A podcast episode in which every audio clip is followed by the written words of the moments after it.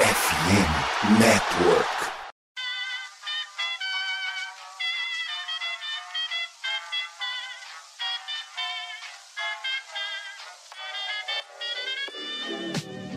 Mais uma rebatida forte. E ela tá fora daqui! Uau! E ela deu! É home run! Aquele abraço! E aí, galera do beisebol, tudo bem? Como é que vocês estão? Começando mais um episódio do Rebatida Podcast o podcast oficial para falar de beisebol aqui na FN Network. Você que gosta da Major League Baseball, aumenta o volume, se joga na cadeira porque tem muito conteúdo a partir de agora. Um episódio que vai falar dele, El Tio Albert Pujols. Vamos falar também sobre Zach Gallen. Quem diria, hein? Zach Gallen mandando demais no Arizona Diamondbacks. O quase no-hitter do Dylan Cease, faltou um, um out para ele conseguir um no-hitter, as séries desse final de semana, séries do início da semana, enfim, você é o nosso convidado, eu sou o Thiago Cordeiro, peço para que vocês sigam arroba Rebatida Podcast, tanto no Instagram como também no Twitter, a gente faz parte da FN Network. Comigo aqui hoje ele, Guto Edinger, o arroba Yanks Brasil. Olha, o Tampa Bay é o pai do Yanks, mas Aaron Judge já tem 53 home runs na temporada. Seja bem-vindo, Gutão. Fala, Tiagão, galera de casa. Nem Noé carregou tanto mal quanto o Aaron Judge, né? Impressionante, anotou as três corridas, do, as duas corridas do jogo hoje, a corrida do jogo de ontem. Vamos lá, tem uma tem para falar de bastante arremessador. O Kizzy, temporada fantástica. O Galen também.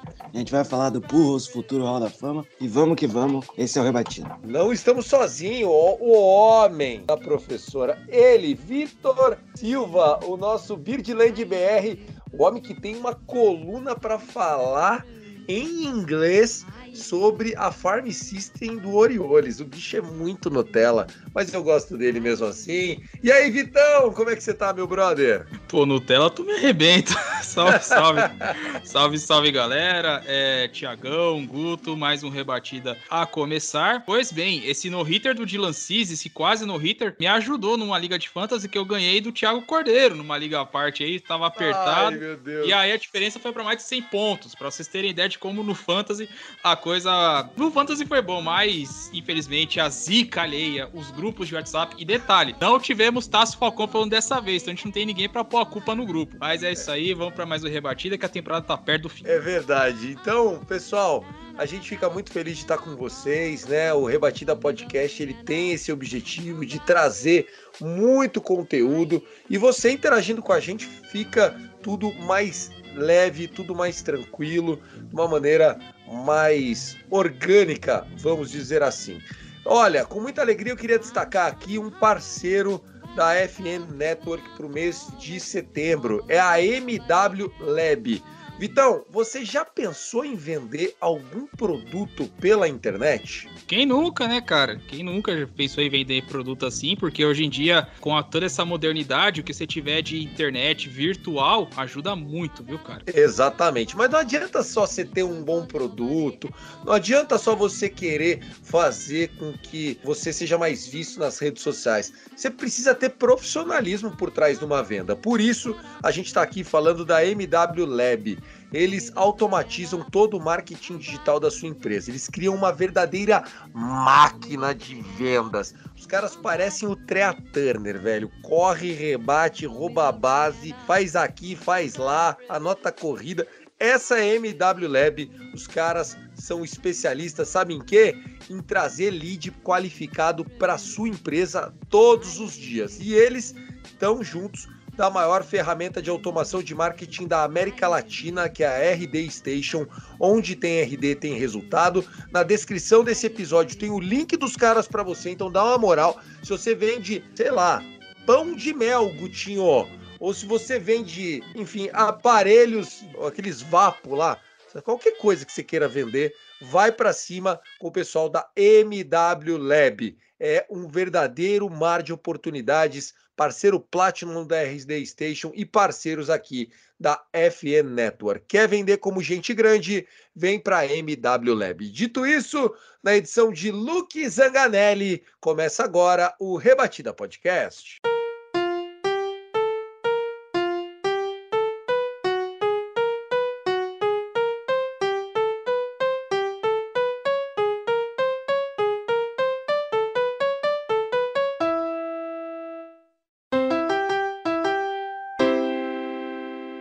Vamos lá, pessoal, vamos falar dele. El Tio Albert Pujols, a lenda dominicana. Ou é porto-riquenho? Ixi, agora me pegou. Albert Pujols está com 695 home runs. Bateu mais um nesse final de semana. Faltam cinco pro 700 Home Run Club, que deixaria ele na prateleira de Hank Aaron, Barry Bonds e A-Rod.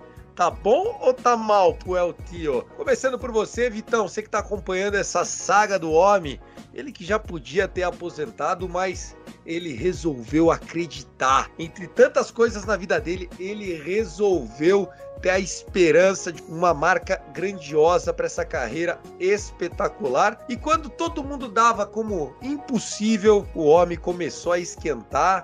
Vem numa tocada gostosa, se não bater 700, ó, vai ser um pouquinho só, viu, Vitão? Sim, vai, vai bater na trave, né? Que ninguém aqui espera. A gente até tinha comentado no começo, né, Tiagão, a respeito do próprio Purros chegar aos 700. Ainda tinha essa, esse número na carreira que ele poderia que ele poderia perseguir, que ele poderia conquistar, né? Porque é uma lenda do esporte, a gente tá falando de um jogador que dispensa qualquer apresentação. Ele começou a rebater um home run atrás do outro. O jogo contra, em Arizona contra o Mad Boom, que ele Quem dia que a gente ia falar que o Purros ia ser um Platoon Hitter? Pra quem tá chegando agora, Platoon Hitter é aquele, jogador, aquele rebatedor que é específico para rebater contra um tipo determinado de pitch. Ou é no contra... caso dele, no caso dele contra canhotos, né? Exatamente, isso mesmo. E nesse jogo contra o Mad Boom, ele rebateu dois nesse jogo. E aí começou essa pergunta: será que vai? Será que não vai? Depois foi rebatendo em Chicago, rebateu mais dois. A contagem foi aumentando, que depois ele deu uma esfriada. Mas o jogo de hoje, 0 a 0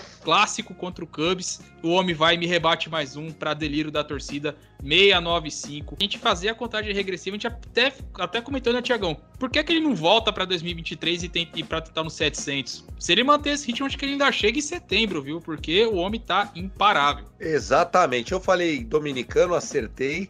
Ele é da República Dominicana mesmo. Tá com 42 anos. Ele é mais velho que eu, pra vocês terem noção. Eu sou de 81, ele é de 80, mas tá aí. Ele que é de Santo Domingo. Santo Domingo, que é a capital do beisebol latino, né? Muitas lendas saíram de Santo Domingo.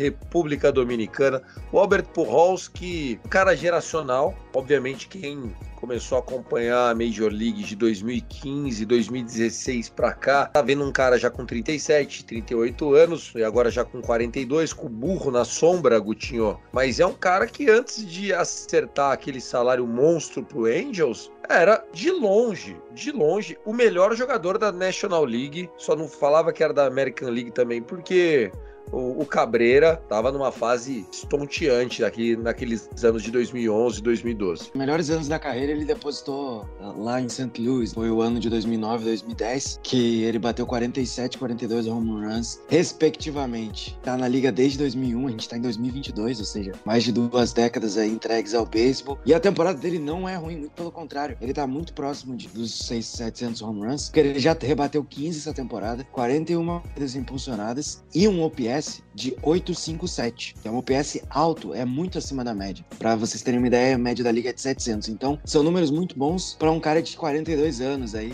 e o Molina já deixaram claro que é a última temporada de ambos. O Adam Wainwright ainda não se decidiu, mas é um fim de uma era muito forte lá em St. Louis que culminou em títulos, culminou em história e posteriormente vai culminar na Roda da Fama. Então, Albert Pujols, Príncipe Pujols, né? Príncipe Albert, como é chamado, The Machine, La Máquina. La Máquina, é. E agora El Tio, né? El é. Tio, é. como ele gosta de ser chamado, né? Porque ele é muito mais velho que os colegas, então ele virou o tio. Mas é La a máquina foi o apelido dele mesmo, né? No auge.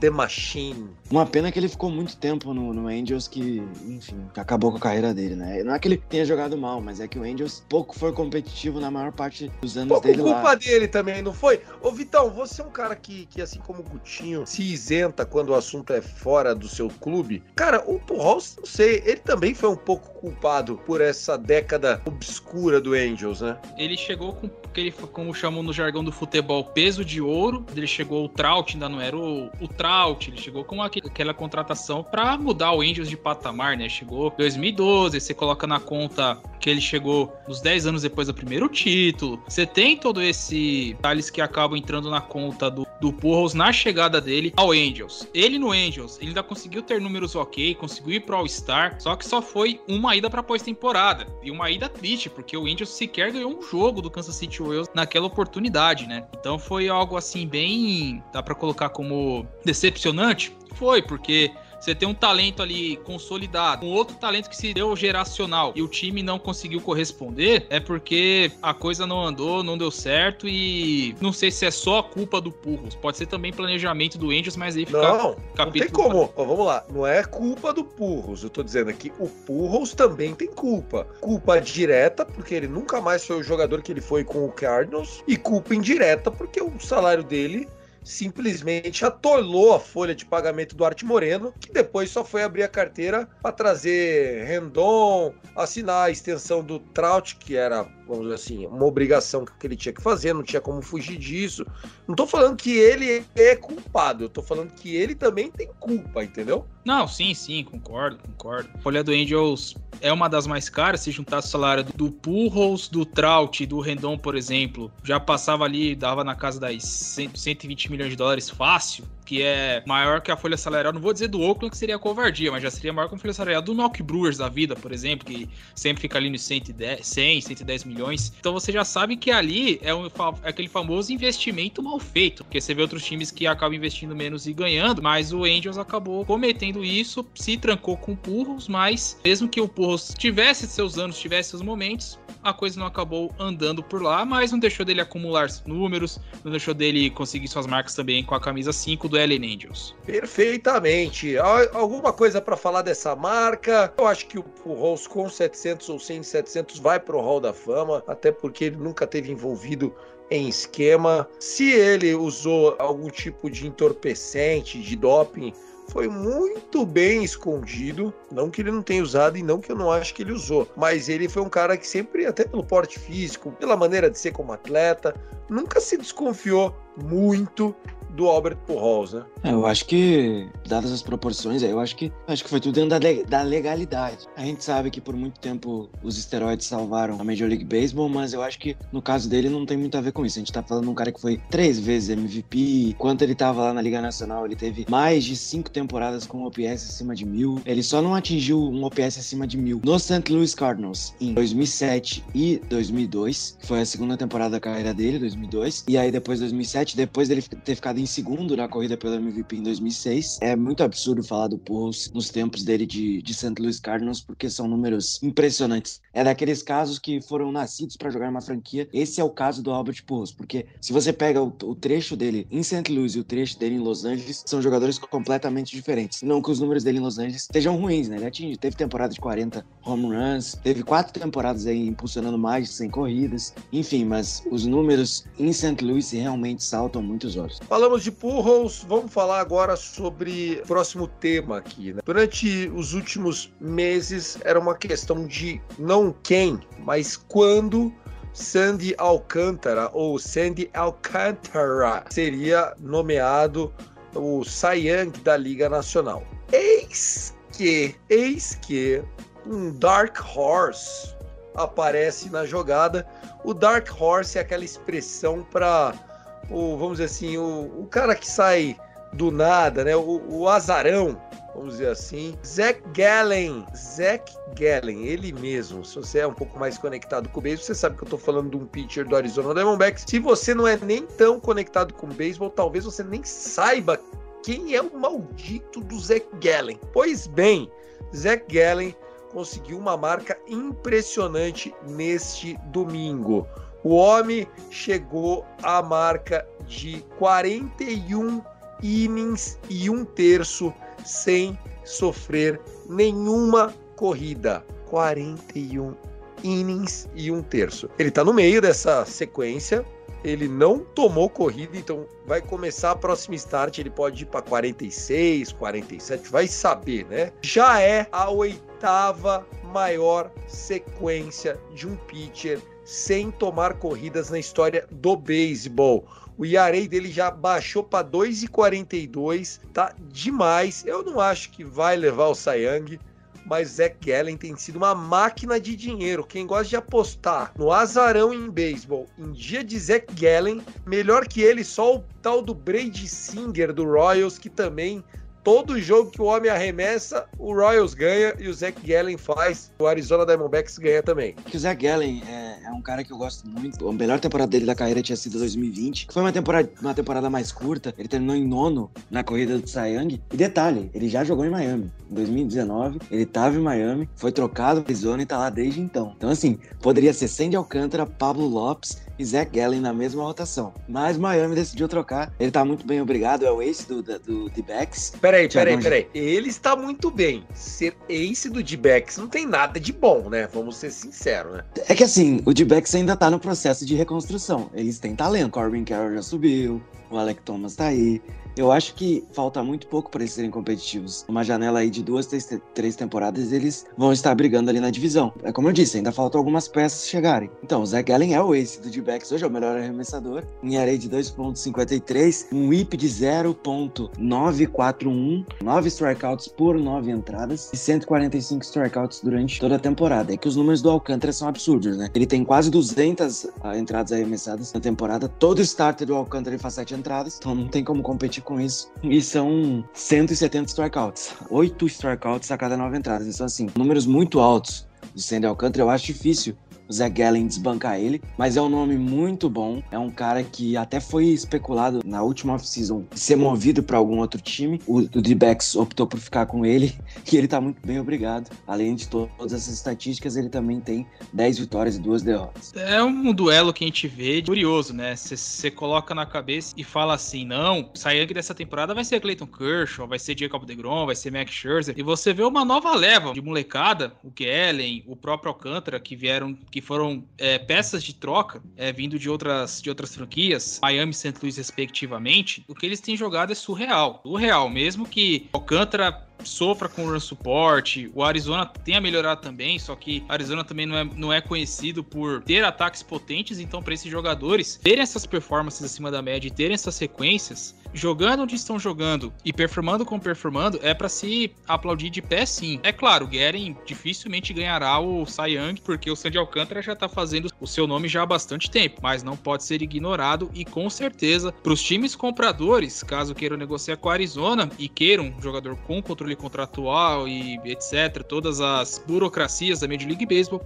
o Zach Gallen salta os olhos. Perfeito. Eu acho que um outro pitcher que estava concorrendo com o Sandy Alcântara para esse título de Cy Young, ou essa premiação do Young na National League, foi o Tony Gonsolin. O Tony Gonsolin, infelizmente, sofreu uma inflamação, foi fazer um raio-x, não achou nada, acharam estranho, não achar nada vai fazer mais exames. O Tony Gonsolin estava com ERA de 2.10 e uma winning record de 16 vitórias e só uma derrota, né? Torcer para o Tony Gonsolin voltar para os playoffs, uma vez que ele tem sido um verdadeiro ace para o time do Dodgers. O Zach Gallen é um cara muito talentoso, né? E, enfim, ele tem aquele estereotipo de pitcher dominante, cabelinho com mullets, usa um zoclinho da Oakley diferentão. Eu gosto do, do, do tipão do Zach Gallen, é muito bom. É, joga na mesma divisão que a gente, a gente sempre tem dois, três jogos contra ele no ano. E são jogos que normalmente o Dodgers sofre, viu? Ele é um pitcher muito consistente. Desde que ele entrou na liga, ele tem essa consistência. É, é um cara jovem ainda, 26 anos. Eu acho que a tendência é só crescer. Ele não tá no auge dele, o auge dele é ali 28, 29 anos. E pra arremessador isso fica um pouco maior, né? Então bateu a casa dos 33, 34 ainda pode produzir em alto nível, porque o arremessador ele entra mais tarde na Major League Baseball. O próprio Tony Gonsolin, que você citou, Thiago, começou a carreira em 2019 com 25 anos O arremessador sempre demora um pouco mais para deslanchar, porque o trabalho é um pouco maior, é mais Ainda mais se também, não tem eu, grife, eu né? acho Se você não tem grife, tipo o Jacob DeGrom mesmo. Jacob DeGrom foi subir já tava com, sei lá, 24, 25 anos. Um cara com o talento dele, pô, isso é um desperdício pro beisebol, né? É, mas ele foi draftado como shortstop. Tem isso também. Ele foi jogador de posição, ele não era pitcher. Ele virou pitcher depois, então foi uma mudança. É, o que aconteceu com o Jacob DeGrom é bizarro. Eu acho que vai demorar muito para acontecer algo assim com outro jogador dentro da Major League Baseball. Um cara que não tinha perspectiva tão grande como um jogador de posição, virar um arremessador tão dominante quanto ele é. É bizarro. A próxima, a próxima free agent com Jacob DeGrom nela vai ser um absurdo. Assim. Não, legal. Ainda falando de pitchers dominantes, nós falamos na abertura desse episódio. No final de semana, agora no sábado, nós tivemos uma partida entre Minnesota Twins e o Chicago White Sox, um confronto muito importante para central da American League. E o Dylan Cease começou aqui, ali, vai, strikeout, vamos, vai, vai, vai. De repente, sete innings, oito innings, chegou no nono inning, no hitter, todo mundo lá, Major League no hitter alert, o trend topic dele subindo no Twitter, eliminou o primeiro da nona, o segundo da nona, todo mundo de pé, torcedor do Twins fazendo figa para dar certo, tomou a rebatida, mané. No 27 out, ele me tomou a rebatida, mané. Ô, Vitão, isso é um pecado, né, cara? É como se você estivesse escalando a montanha, tá lá na porta, aí você chega lá, não, dá, dá negada e você toma um empurrão e cai da montanha tudo de novo. White Sox nessa partida tá fazendo um jogo impecável, né? Tanto que Minnesota colocou dois jogadores de posição no montinho. O jogo já tava definido. A gente pode colocar, tá, pitcher não pode ficar muito tempo parado porque esfria. A gente tem a questão do Reed Detmers, que até o Rendon foi rebater como canhoto para ver se acabava rápido pro Detmers voltar. E o Rendon bateu um home run como canhoto nesse jogo, algo assim. É fora do comum. E no caso do Caesar, a oitava entrada demorou, mas eu não vou dizer que culpa é porque se estendeu demais. Não, o no-hitter foi quebrado por um tal de Luiz Arraes, que é um dos melhores rebatedores da liga. Então não foi qualquer um que chegou lá e, pô, vou carimbar esse cara e vou acabar com a brincadeira. Foi dos melhores da temporada, então foi contra qualquer um. É triste, é complicado. Perdeu o no-hitter dessa forma, com uma eliminação em casa, numa série direta, valendo o título da divisão, porque o White Sox, depois que o Larussa foi pro hospital, o time começou a se recuperar e a coroar a temporada de Lancise, que ele tá jogando o fino da baseball, cara. Tá, tá um nível muito alto ele, viu? Demais. Merecia esse no-hitter, cara. Merecia. Sem dúvida nenhuma, ele merecia. E quando o jogador chega já na nona entrada com a perspectiva de no-hitter, a grande questão passa a ser mental. Por quê? Porque naquele momento, e isso foi dito já por todos os pitchers que passaram por essa situação de no-hitter, não existe mais pitch count. Não existe mais cansaço, não é mais fadiga. O cara, tá, obviamente, está mais cansado, obviamente. Obviamente, o cara pode estar numa contagem que ele nunca chegou na vida, sem dúvida. Mas a adrenalina, o foco, né, a oportunidade de botar o seu nome na história, tudo isso fica maior. E eu acho que o Dylan Cease merecia. É um jogador, ele é novo ainda, né? Ele ainda tá no contrato de arbitration. Sim, sim, ele é 26 anos. Ainda tem muito para jogar ainda. Não, White Sox. Se tem algumas coisas que ainda há futuro lá no Chicago White Sox, o Dylan Cease é uma delas. Podem trocar outras coisas. O, o Hendricks não foi aquilo que pagaram, compraram um gato por lebre. O Eloy Jimenez não para em pé. Enfim, tem jogador que é mais balada do que bola, porém, Dylan Cease, digo até que mais que o Giolito para os próximos anos é o grande é, ace desse time. Concorda comigo, Guto? Em gênero, número e grau. E agora o Dylan Cease tem uma oportunidade, né? Porque o Young da Liga Americana até então estava decidido. Era do Justin Verlander. Mas o Verlander só deve voltar no final de setembro aí. Ele vai ficar mais do que 15 dias afastado, com um probleminha aí. O Astro já está classificado para os playoffs, vai dar uma segurada para ele voltar ali perto de setembro, final de setembro, início de outubro, para os playoffs. Então, assim, o ERA não é tão, tão distante assim do outro. O Justin Verlander tem um ERA de 1.84 e o ERA do Dylan Keys é de 2.13. Foram nove entradas, dois walks, sete strikeouts nesse último jogo e esse hit stage pro, pro Arraes. Então, cara, o Keys tem feito uma temporada absurda. Eu digo e repito, tudo tem a ver com o uso do bigode, né? Você tem o bigode na cara, você vai performar muito bem. Vide Nestor Cortez Jr. também. Por então... isso que você tá com esse bigodinho aí de, de latino, porra. O Gutinho tá parecendo latino cantando. Oh, baby, me leva, me leva. Vai, continua, continua.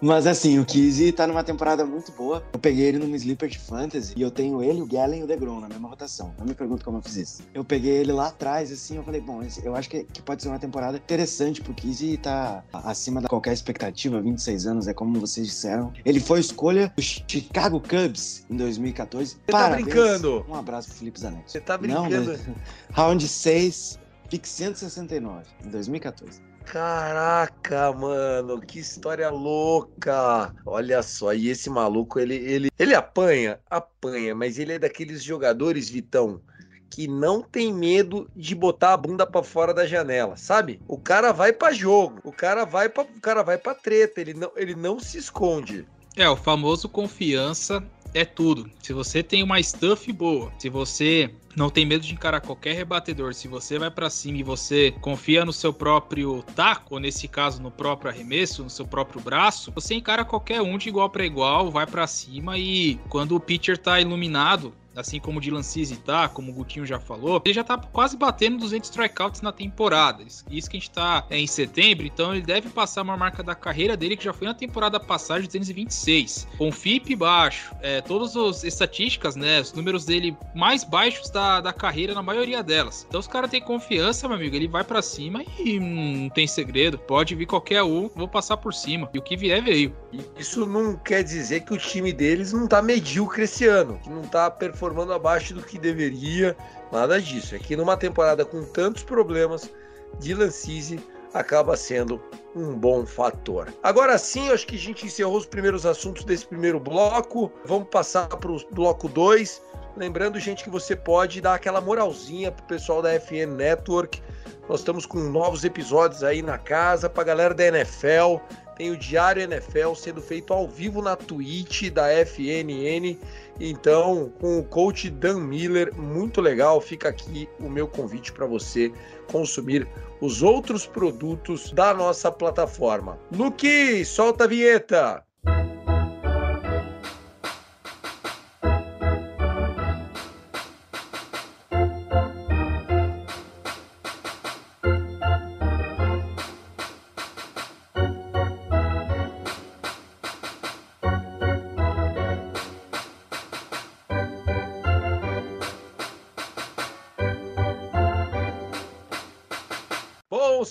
Bloco é aquilo que você já conhece. A gente fala um pouquinho sobre as séries que aconteceram nesse final de semana e a gente viaja para séries que virão a partir de segunda-feira. Aliás, segunda-feira, provavelmente o dia de lançamento desse episódio, a Luke tá voando na edição. Eu acho que é uma das segundas-feiras com mais jogos que eu tenho memória recente, viu? Rob Manfred acho que ficou com pressa. Mandou a galera acelerar, basicamente todo mundo entrando em campo já a partir dessa segunda-feira. Fazendo uma contagem de português aqui, ó. 5, 5, dos 15 jogos tem 14. Só dois times acho que não entram em campo se não houver uma double header aqui. Bom, vamos lá. É, falar primeiro das séries que já foram desse final de semana. A gente teve alguns jogos, como por exemplo esse New York Yankees contra a Tampa Bay Rays. O Tampa Bay venceu a série, mas o Aaron Judge foi o grande destaque.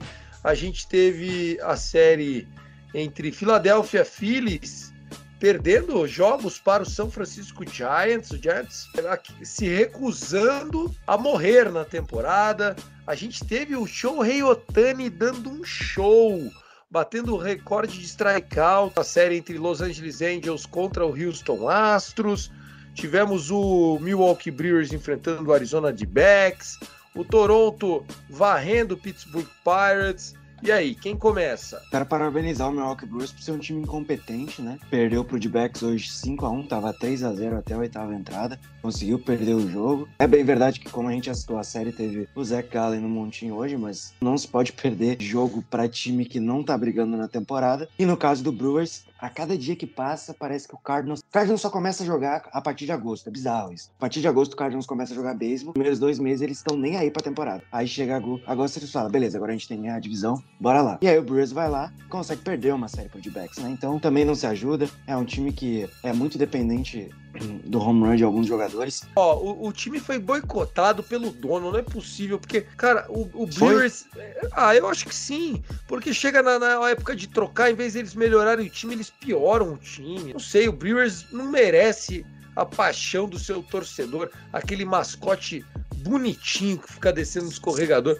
Seu time tá muito, muito ruim, cara. Nossa, que time horroroso. O time caiu muito, principalmente no último mês. Depois que o Cardinals assumiu a liderança da divisão pela segunda vez, o Brewers de... despencou. É bem verdade que a troca do Josh Hader não fez tanta diferença, mas o Devin Williams tá performando em Sim. altíssimo nível.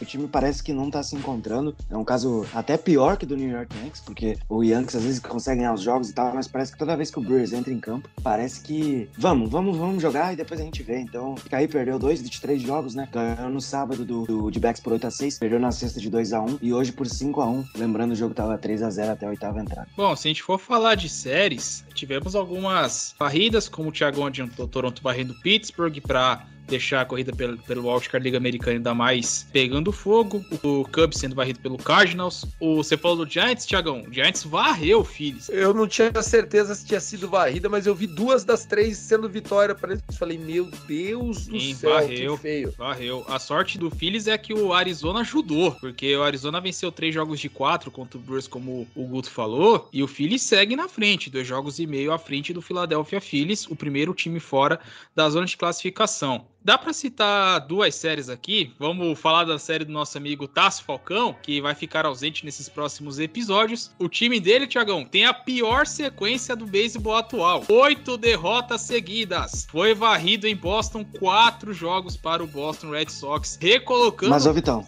ah. o Astros ganhou hoje, cara. o, cara quer, o cara quer me derrubar, meu. Brincadeira.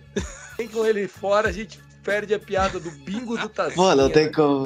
Não tem, não como, não tem como. Não, mas, mas assim, brincadeiras à parte, o Texas tá, tá com a pior sequência, né, atual, oito derrotas seguidas. Segunda pior sequência é do Miami Marlins com sete, o Marlins que foi varrido pelo Atlanta Braves. E vou dizer uma série aqui que foi uma zebraça. A gente falou de sábado a atuação do, do Cisi, esquecemos de falar de uma atuação vintage, do nunca criticado Patrick Corbin, que colocou o ataque do, do um tal de New York Mets no bolso. E pior, o Nationals ganha ganhou a série do Mets em Nova York. Dois jogos a um. O Nationals ainda não está eliminado, por incrível que pareça. Ganhou uma mini sobrevida, mas semana que vem já vão ser os primeiros classificados para o draft de 2023 de forma oficial. Ou seja, a zebra também passeou, Tiagão. Passeou essa derrota do Mets em casa, de uma série que parecia simples, né? Ontem, por exemplo, era Max Scherzer no montinho, contra Paolo Espino. Hoje era Carrasco contra Eric Fide. Meu amigão,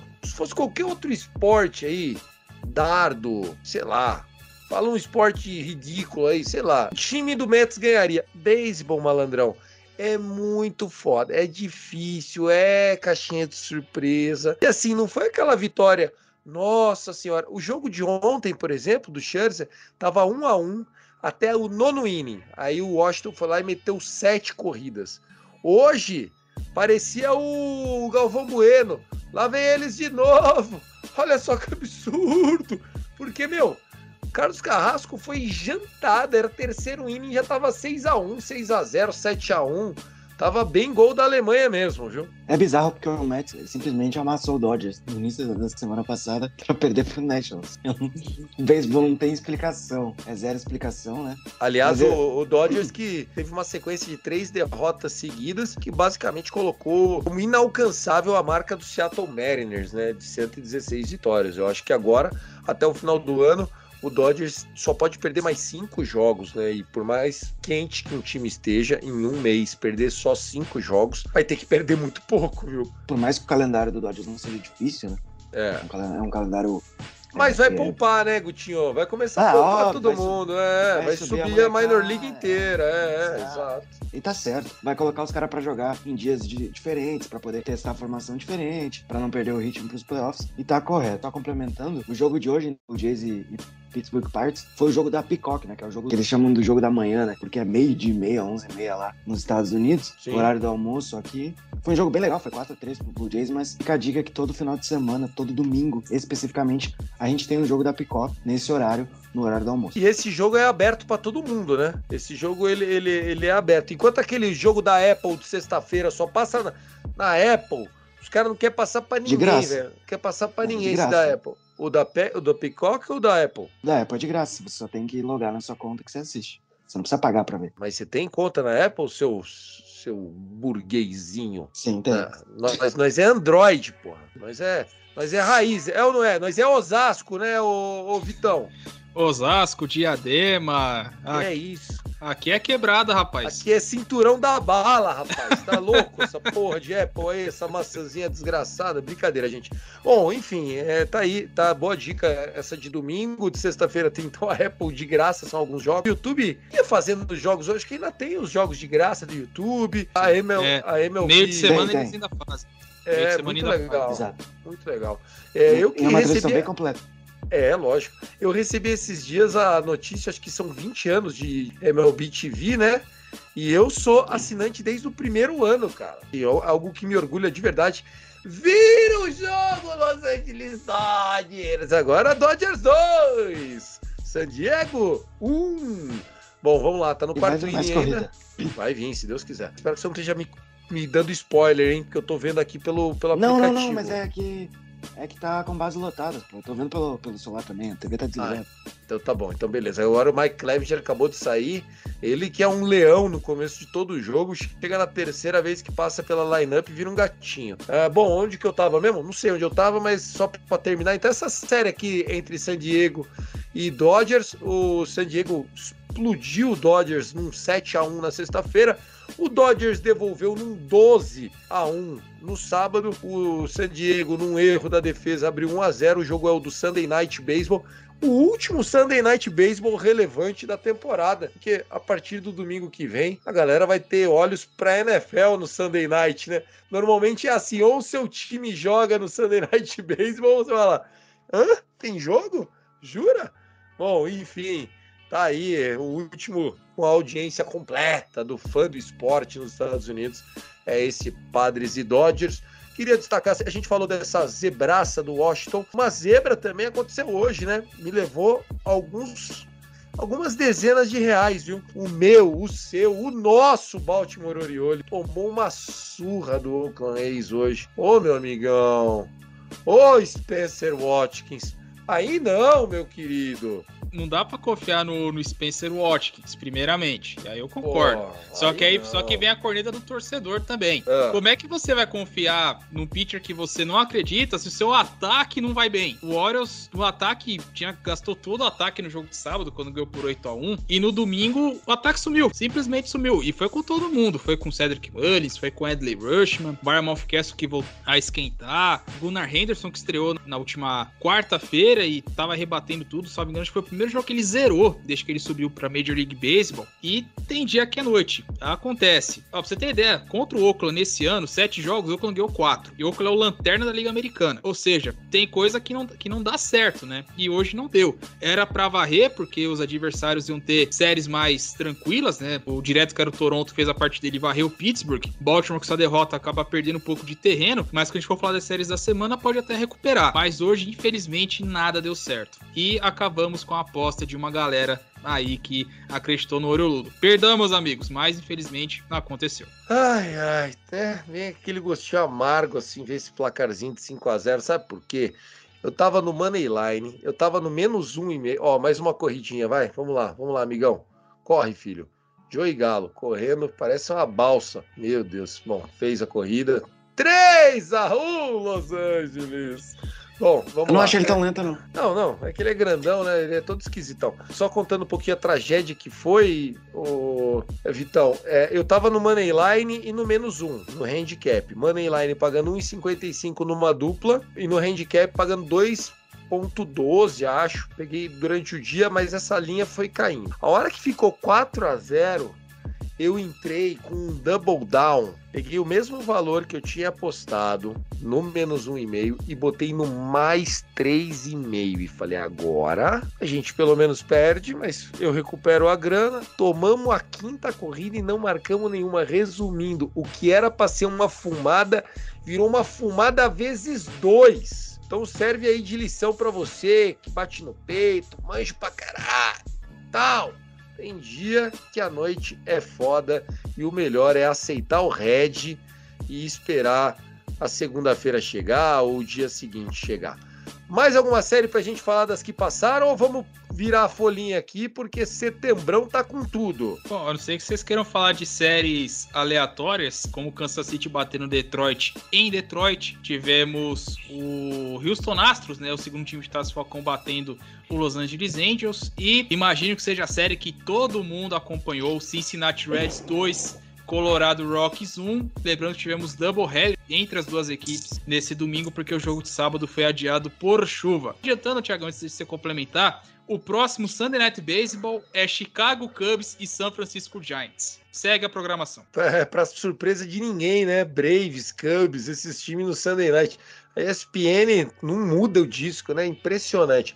Nesse momento, o Dodgers amplia. Los Angeles 5, San Diego 1. Um. Que belezinha esse tal do Kim aí, hein? Não só ele não pegou a bola, como ele, ele tirou do Profar a jogada. O Profar ficou olhando pra cara dele de, mano, não é possível que você fez tudo errado. Olha só. O toquinho dele tirou o Profar do lance.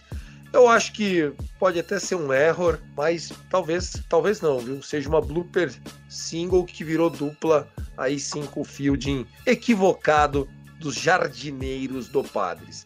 Vamos lá, Luque. Agora, para a gente falar das séries que chegam nessa semana, nós temos jogo já à tarde, com certeza você não vai dar tempo de, de, ouvir o episódio quando esses jogos começarem, mas nós temos o New York Yankees recebendo o Twins, duas horas da tarde, horário de Brasília.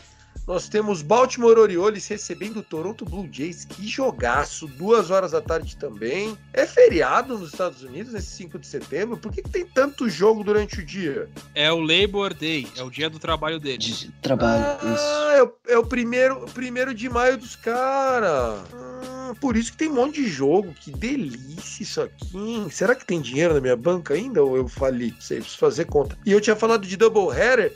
Achei já uma double header. O Orioles joga double header contra o Toronto amanhã. Isso, é um dos jogos de agosto que não aconteceu porque choveu em Baltimore e tiveram que jogar esse pro Labor Day. Aí adiantou a rodada dupla. Pra surpresa de ninguém chover em Baltimore, né? Não, só perde para Cleveland. Só Cleveland que eu acho que é o recorde. E Nova York. Nova York também é feio de ver, né, cara? Principalmente Puta abril. Pariu. É verdade, chove muito lá, malandro. Bom, uh, vamos falar dessas séries aí, ó. Nós temos. Eu puxei a conversa desse Blue Jays e, e Baltimore. É jogo de seis pontos, né? Demais. Exatamente. O Vitão tem a obrigação de ganhar os dois jogos amanhã, já disse. Só os dois?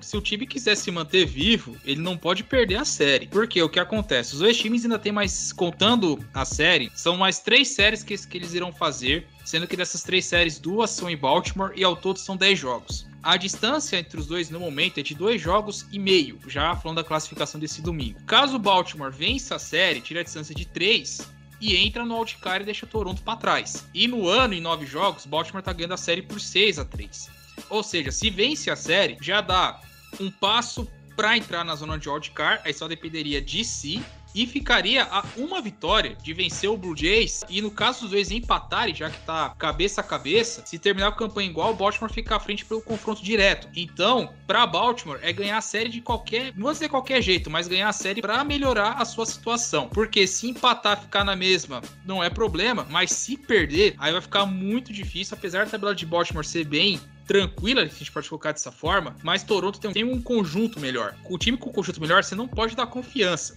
Porque Toronto vinha patinando muito, cara. Toronto podia ficar com essa vaga aí tranquilamente. Ele é até visto como time que seria campeão de divisão. Mas como não aconteceu, aí a briga vai ser pela última vaga do Wildcard. Só para complementar a informação do Vitão, o Baltimore tem uma vantagem em relação a Toronto e Tampa, que é a questão da força de calendário. Daqui até o final da temporada, o calendário mais difícil de toda a Liga Americana é do Tampa Bay Rays. Só para ter uma ideia, eles vão enfrentar o Houston Astros seis vezes, entre outros times. Depois, um dos cinco calendários mais difíceis da Liga Americana também é do Toronto Blue Jays, que é o nono no geral. Essa imagem saiu nessa, semana no Twitter e tudo mais. Foi um perfil do Mets que compartilhou. Eu, eu, dei uma olhada, então é, são dois times com um calendário mais, mais difícil, assim, daqui até o final da temporada. Então é uma vantagem que Baltimore tem em relação a Toronto. Por outro lado, o Seattle Mariners tem um dos calendários mais fáceis de toda a Liga Americana. E isso pode ser um fator para eles conseguirem aí até a principal vaga de wild card. E qual que é a série que você quer destacar pra gente, Gutinho? Ah, cara, não tem como não destacar essa série incrível, maravilhosa, impecável entre Detroit Tigers e Los Angeles Angels. São dois times que você não pode. Não, brincadeira. É, vamos, vamos, vamos falar de Giants e Dodgers, que é uma série que não dá para perder. É rival divisional, então, assim, não tem como não, não assistir. Tudo bem que é, é 11 e 10 da noite, mas vale a pena você parar para olhar, porque são jogos legais, são dois times que sempre brigam em campo, são resultados apertados na maioria das vezes. E por mais que o Giants seja horroroso em 2022, ele sempre joga um pouquinho melhor contra o Dodgers, porque tem essa questão da rivalidade. Então, para mim, essa é a melhor série do início de semana. São séries muito desfavoráveis, assim. Talvez Twins e Yankees até seja equilibrado, mas as outras séries são muito, são muito disparelhas, assim. É, Marlins e Phillies, por exemplo. Mets e Pirates são séries bem disparelhas. Aí Reds e Cubs é o outro lado da moeda. Cardinals e Nationals também bem. Então, uma, uma série sobre essa paridade que eu acho que pode ser interessante, briga de foice também, é esse Mariners e White Sox, né, cara? Isso aqui pode ser um tiroteio sem tamanho. O primeiro jogo é 7h40 da noite, hora de segunda-feira. Lance Lynn contra Marco Gonzalez. Depois, Johnny Cueto contra Logan Gilbert. Um dos grandes jovens talentos, na minha opinião, Logan Gilbert. Manda muito esse guri aqui. Acho que tem um talento absurdo. Eu acho que vai ser uma baita série aqui. O último jogo é o, é o Ricartilho no Montinho. Esse jogo aí penda muito pro Mariners. Vamos ver, o Mariners tá caminhando a passos bem largos de conquistar a vaga de wild card hoje. Vai saber o que vai acontecer com esse Marlins, não sei, parece que vai chegar uma hora, vai desligar o disjuntor. Uma série interessante para você que gosta de tipografia de logos é a série dos Azão. É o A do Atlanta Braves contra o A do Oakland A's. É o A vermelho contra o A verde. É bem parecido os dois, né? Os dois logos ali, tanto o A do Braves quanto o A do A's. É uma série que dentro de campo, o destaque apenas é o Oakland voltando para casa depois de ter passado pela Costa Leste, vindo para receber um time da Costa Leste, no caso uma Interligas, né, o atual campeão do beisebol, o Atlanta Braves. Bom, mais alguma coisa, meninos? O que, que vocês querem ainda destacar? Querem apareceu mais alguma coisa para gente, a gente discutir? Tá na mão de vocês, então começa. Bom, temos a Tássio Series, Houston Astros contra o Texas Rangers, série desse meio de semana, né? Os dois times de Tássio essa, é, é, essa daí ele não consegue nem assistir para não chorar, né?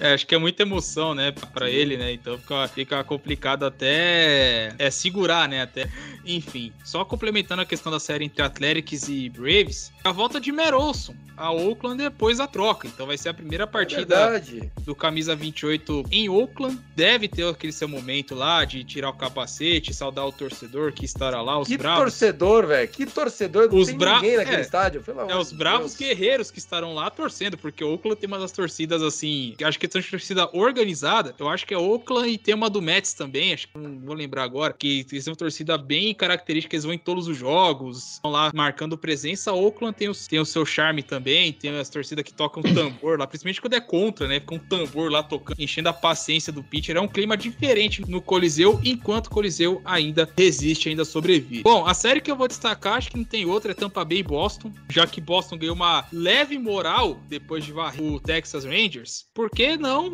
acreditar, né? Série direta contra, contra um rival que hoje é o segundo no wildcard. O líder segue sendo o Seattle Mariners, que por enquanto ainda vai batendo o Cleveland Guardians por 3 a 1 Vai se varrer a série, vai deixar aí o centro só com o campeão de divisão indo pro playoff. E a série entre Boston e Tampa Bay é aquela coisa: ou Boston ganha e volta para as cabeças, ou se perder, já pode começar a pensar em 2023. Perfeitamente. Gutinho, para passar a régua nesse nosso episódio, o que, que você quer destacar aqui? Cara, eu acho que Twins e Yankees são, é uma série muito legal, né? A gente tá acompanhando aí o dia a dia do Aaron Judge. Ele tem tudo para quebrar o recorde não ilícito da Major League Baseball de home runs. São 53 ao todo. É um prazer ter esse cara jogando pela minha franquia, por mais que seja só ele. Mas, de resto, eu vou destacar principalmente o jogo de terça-feira. Joey Ryan enfrenta o líder de strikeouts da liga inteira, que é Garrett Cole. Então, é um jogo bem divertido aí na terça-feira por parte do Twins, né? Porque o, o se recusa a jogar beisebol. E de resto é isso. Eu acho que é uma série muito equilibrada. O Twins precisa muito das vitórias ali por causa da Liga Americana Central. E o Yankees precisa confirmar o título de divisão. Tem uma, uma certa vantagem, seis, cinco, seis jogos ali, mas já foi maior. Então é, é para não perder essa divisão, para não deslanchar e tá voltando para casa, né? Depois de três séries aí fora de casa, o Yankees retorna ao Yankee Stadium. Então é uma série que pode ser muito legal. O Yankees foi até Minnesota e varreu o Twins. Não há paternidade maior na Major League Baseball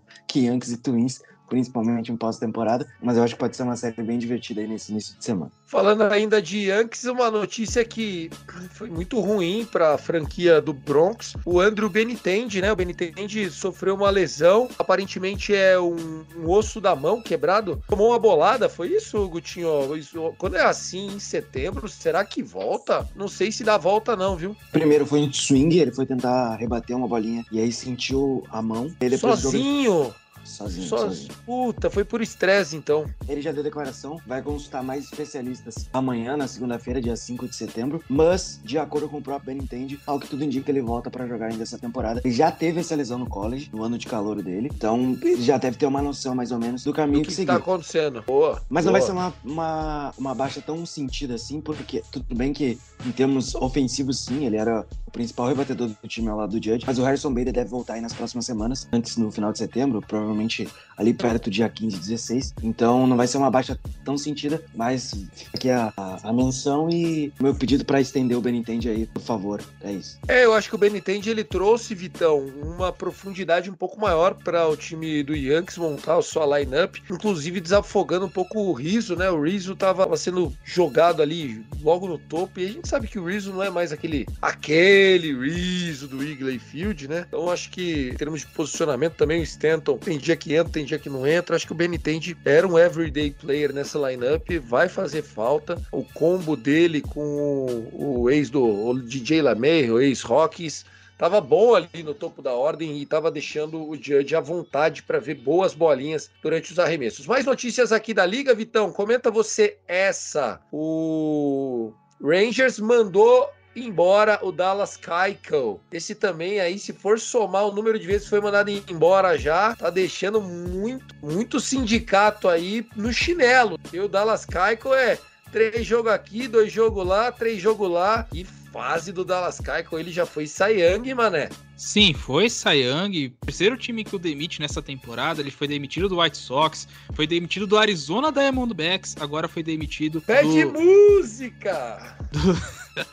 agora demitido do, do Texas Rangers, né? Quando a fase não ajuda, o pitcher pode ser o mais. O jogador, né, no geral, pode ser o mais talentoso que for. Se você. Se os times começam a cortar você, é porque, cara, seta, dá um tempo, foca outras coisas na sua carreira, volta para depois, aí sim você já voltar com tudo, porque ninguém ganha o Cy Young à toa, né? Claro, você pode colocar algumas exceções aqui, principalmente aqueles que pensam que o Porcelo venceu contra o Verlanders e foi na base do tenho mais vitórias que você, então eu ganho, tá? Não é bem assim que funcionam as coisas. Mas enfim, voltando ao assunto, quem ganha Cy Young é à toa, mas infelizmente, quando a fase não ajuda, é melhor parar, resetar e depois voltar com tudo ou pensar em outra coisa da carreira. Mas três demissões em um ano, eu sinceramente não me lembro de ter visto. O nosso Super Cabreira pode ser que encerre sua carreira na IL, né? Miguel Cabreira sentiu uma lesão no bíceps. Eu acho que aqui já deu. The time is over para o homem que, enfim, já foi duas vezes MVP da American League,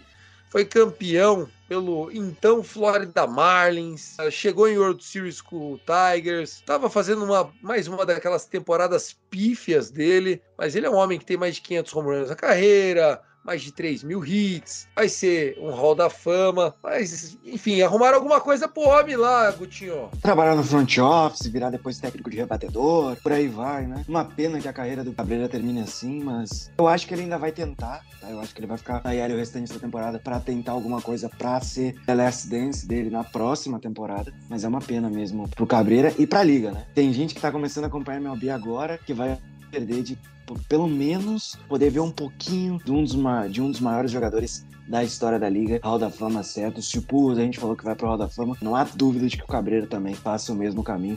Dois dos maiores jogadores latinos da história do beisebol. Perfeitamente, senhores. Então acho que deu, né? A gente chegando uma hora aí de episódio, se não mais, um pouquinho menos, mas acho que foi o suficiente. Quero agradecer a todos aqueles que interagem com a gente nas redes sociais, arroba Rebatida Podcast.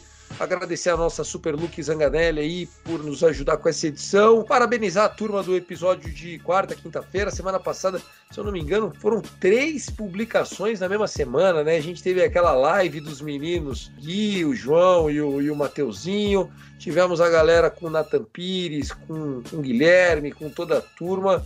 E assim nós vamos falando, vamos falando de beisebol. A temporada, infelizmente, já entra naquela reta final. Trazendo aqui só um dado estatístico interessante: o Dodgers, nesse jogo de hoje, entrou nesse jogo de hoje com 132 jogos disputados e um saldo, um run differential, né? um saldo de 289 corridas a mais anotadas do que sofridas é a maior marca da história do beisebol desde St. Louis Cardinals em 1944. Uma campanha realmente expressivíssima desse time do Dodgers. Gutinho, um prazer imenso mais uma vez, um abraço e até o próximo podcast. Valeu, Tiagão, Vitão, galera de casa, arroba Brasil no Twitter. É isso e peço encarecidamente que não me batam pelos dois últimos rebatidas que eu publiquei, porque casualmente bateu de eu colocar o Judge de capa nos dois últimos. Mas não tem a ver com clubismo, tem a ver com questões de que no último eles falaram sobre o MVP ser do Aaron Judge, e o penúltimo, que foi aquele episódio extra, foram as prateleiras dos times, e o primeiro time foi o New York Yankees, que os moleques colocaram lá em uma das prateleiras. Não vou dar spoiler, se vocês quiserem, vão lá ouvir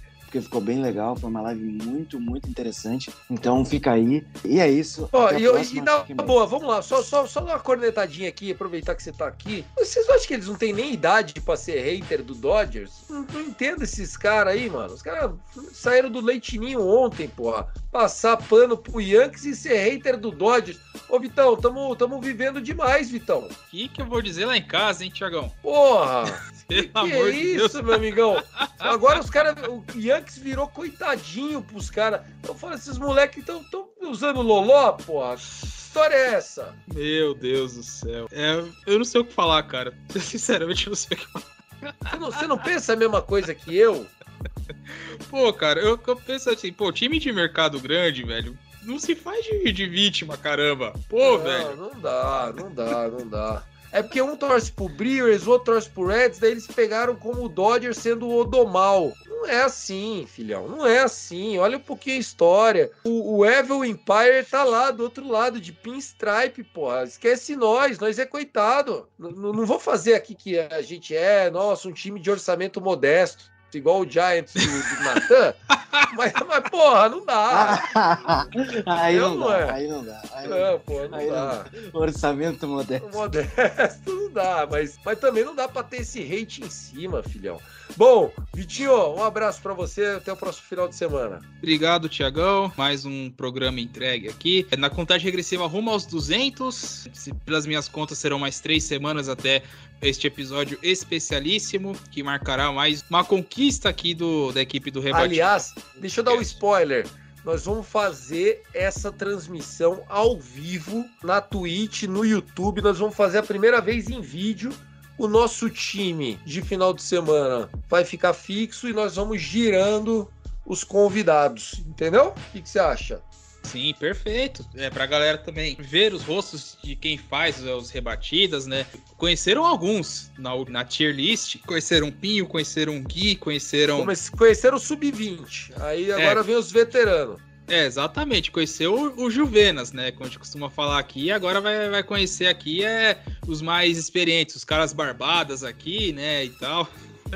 Vai ser um episódio especialíssimo, com certeza. A gente tem certeza que a galera irá gostar muito. Então é isso, Tiagão. Programa entregue. Beijos, abraços a todos, se cuidem e até a próxima. Valeu, gigante. Então é isso. Valeu, Guto. Valeu, Vitão. Um abraço pro Tasso Falcão, que não pôde estar com a gente por motivos profissionais. Está fazendo a cobertura de um evento lá em Recife. Menino é jornalista, deixa o homem trabalhar aqui. O, o Rebatida, além de alegria, não dá dinheiro, né? Então é por aí. A gente vai encerrando esse episódio pedindo para você compartilhar isso no grupo da família, no grupo dos amigos. Obrigado a Luke Zanganelli por mais essa edição.